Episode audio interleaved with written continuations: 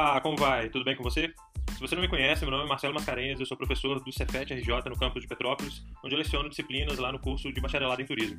Tá? É, nesse conteúdo aqui a gente vai trabalhar um pouco da visão sistêmica de turismo e a gente vai estar baseado aqui em partes do texto chamado Sistemas de Turismo, SISTUR, Estudo do Turismo face à Moderna Teoria de Sistemas, do professor Mário Carlos Beni. Para quem não conhece, esse professor é uma das referências mais importantes é, de teorias de turismo, especialmente aqui no Brasil.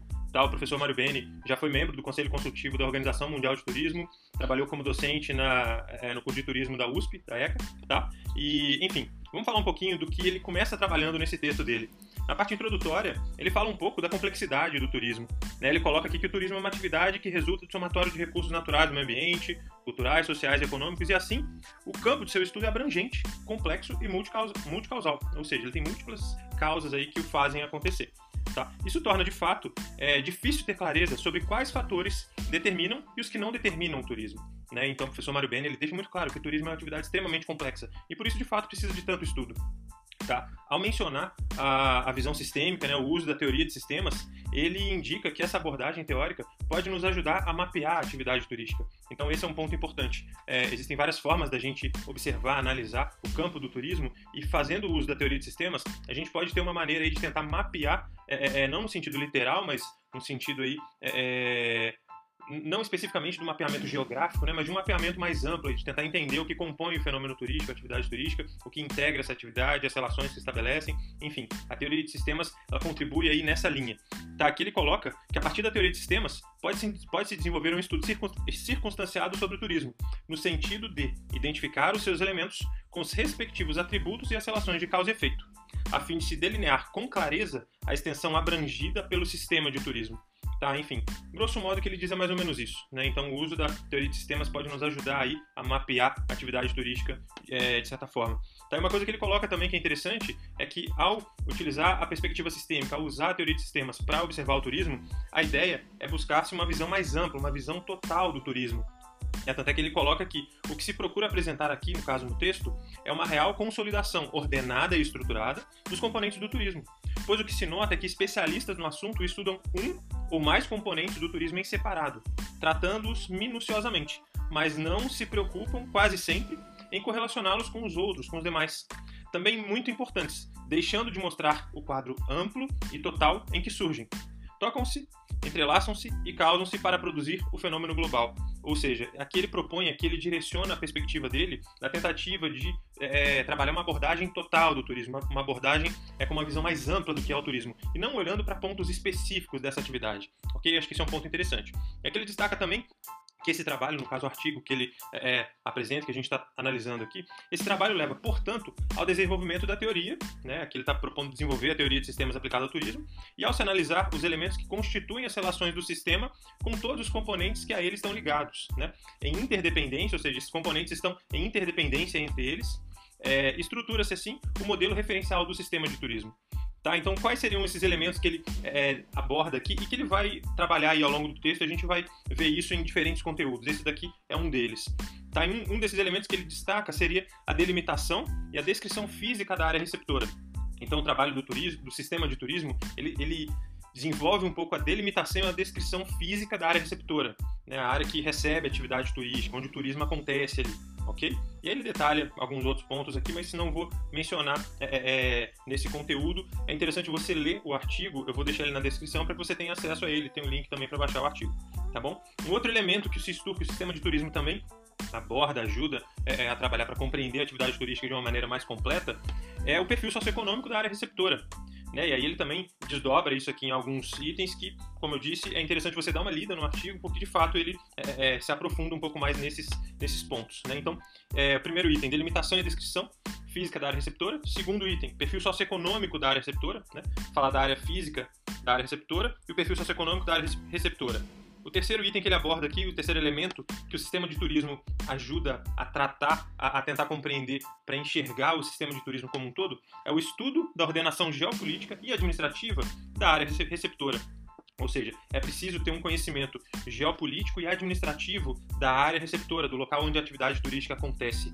Tá? Isso é fundamental aí para que a gente consiga desenvolver essa teoria de sistemas aplicada ao turismo, essa visão do SISTUR, do sistema de turismo.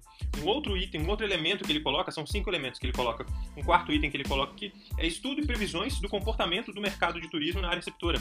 Ou seja, é preciso ter também, além dessa compreensão é, é física da área receptora, do perfil socioeconômico, além também dessa visão geopolítica administrativa, também é fundamental trabalhar com previsões do comportamento do mercado turístico na área receptora. Né? Ou seja, é preciso entender o mercado no presente e tentar é, é, é, estudar, analisar mais ou menos qual rumo, qual rumo ou quais rumos ele pode tomar no futuro próximo, dependendo das decisões aí que sejam tomadas em termos de gestão. Tá? E por fim aqui, ele cita também é, o diagnóstico do turismo na área receptora. Esse é um ponto que ele destaca também dos elementos aí que ajudam a avançar no modelo referencial do Sistur tá bom? O diagnóstico do turismo na área receptora. O diagnóstico, vamos entender, lembra lá de quando um médico faz um diagnóstico, se você está ou não com uma doença X, né? Então, para o médico fazer um diagnóstico, o que, que, ele tem que fazer? Ele tem que levantar informações sobre o seu estado de saúde, o que, que você está sentindo, como é que você esteve, é, se você ingeriu alguma coisa ou não.